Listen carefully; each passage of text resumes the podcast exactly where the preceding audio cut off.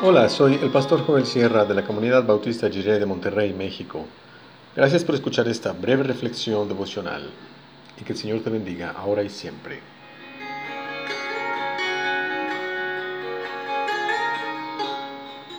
Ora et labora.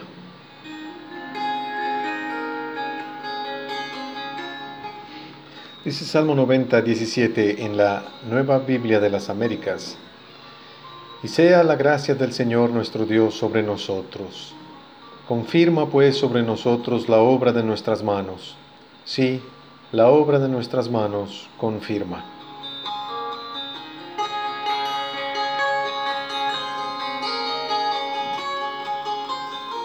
El Señor Dios está con nosotros. El Espíritu de Jesús nos acompaña y nos dirige cada día al escuchar, pensar y responder para que podamos vivir llenos de la misericordia de Dios.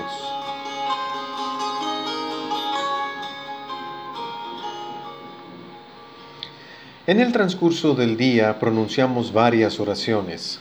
Hay oración de la mañana, de la tarde y de la noche. La vida de oración se fundamenta en la idea de que Dios nos acompaña con su presencia tangible en cada momento del día en la mañana recibimos la misericordia renovada de Dios y al llegar la noche encomendamos a Dios todo el trabajo realizado.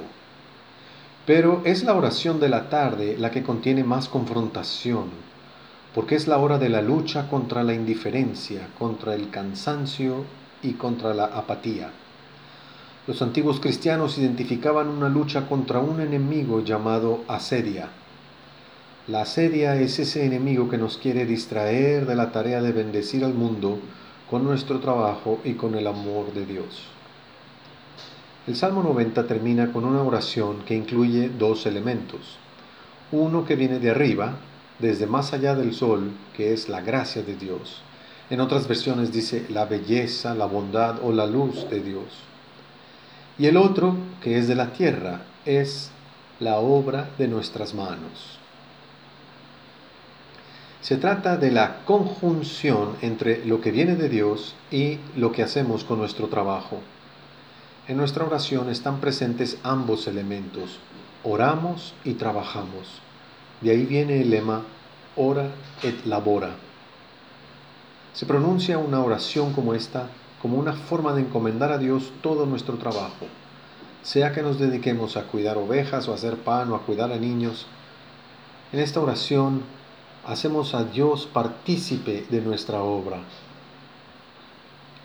Cuando nuestro trabajo es un medio honrado de subsistencia, además de una forma de cuidar y mejorar el mundo de Dios y de bendecir a más personas, podemos pedir al Señor que confirme la obra de nuestras manos.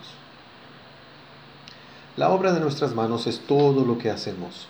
Para todo trabajo es necesaria la coordinación entre el cerebro, el ojo y la mano.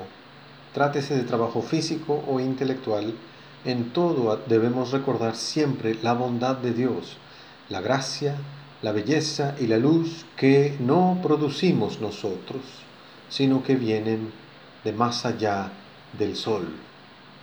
Son regalos de Dios en la vida, representan la capacidad de aprender, y de vivir en un mundo que está cambiando.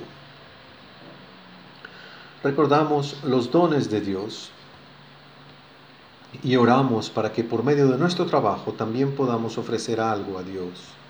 Oramos para que nuestra manera de vivir y amar ayude a transformar al mundo para que refleje la bondad de Dios.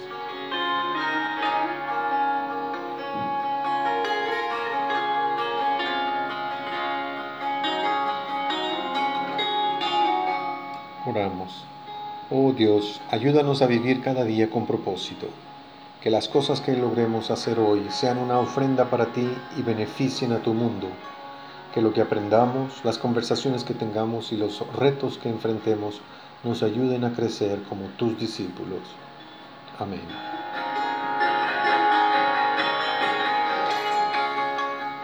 Uno termina pareciéndose a la divinidad que adora si adoramos a un Dios vivo y santo que escucha, siente y actúa, como su pueblo debemos también parecernos a este Dios.